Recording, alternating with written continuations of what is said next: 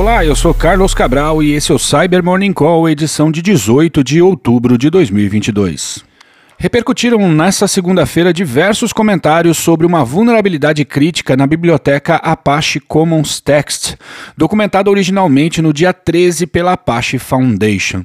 A falha, catalogada como CVE 2022-42889, afeta uma função da biblioteca denominada como String Lookup, a qual pode ser abusada de modo a executar código remotamente nas tecnologias que usam o Apache Commons Text. Influenciadores têm comparado essa vulnerabilidade à Log4Shell, se referindo à facilidade de exploração e à capilaridade no uso do Apache Commons Text por múltiplas tecnologias.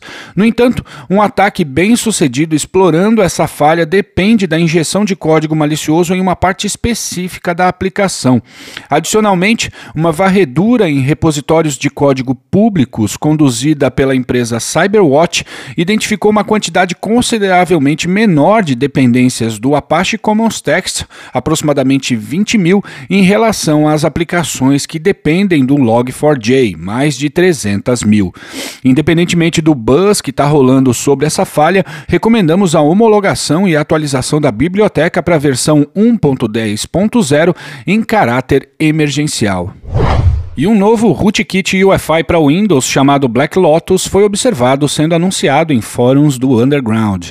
Segundo o adversário que está buscando vender a ameaça, o malware é escrito em Assembly e em C, tem apenas 80K de tamanho e pode ser configurado para não infectar sistemas que operam em países na zona de influência da Rússia, ou seja, em países que fazem parte da comunidade dos Estados independentes. No anúncio também é dito que o Black Lotus possui mecanismos desenvolvidos para dificultar o trabalho de analistas de malware, como o de antivirtualização, anti-debugging e ofuscação de código.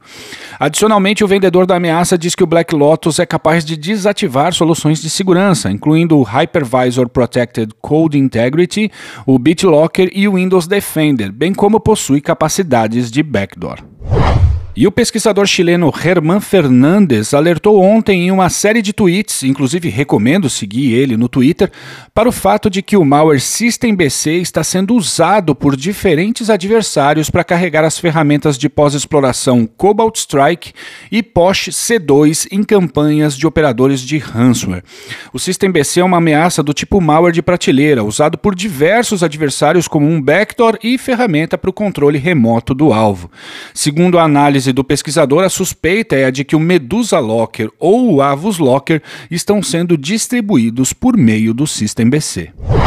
Por fim, o pessoal do Zero Patch publicou ontem um micro patch, ou seja, um patch de segurança não oficial para uma falha que está sendo ativamente explorada no mecanismo de segurança do Windows chamado Mark of the Web. Como já falamos aqui, o Mark of the Web é capaz de identificar arquivos baixados de fontes não confiáveis e classificá-los como suspeitos, permitindo o bloqueio da execução do arquivo ou exibindo um aviso ao usuário para que ele decida se quer executar o arquivo por sua conta e risco. Uma falha reportada em julho e ainda sem correção está permitindo que atacantes impeçam o Mark of the Web de classificar arquivos extraídos de arquivos de container, como o zip, que tenham sido baixados da internet, o que tem facilitado ataques que se baseiam nessa combinação de arquivos.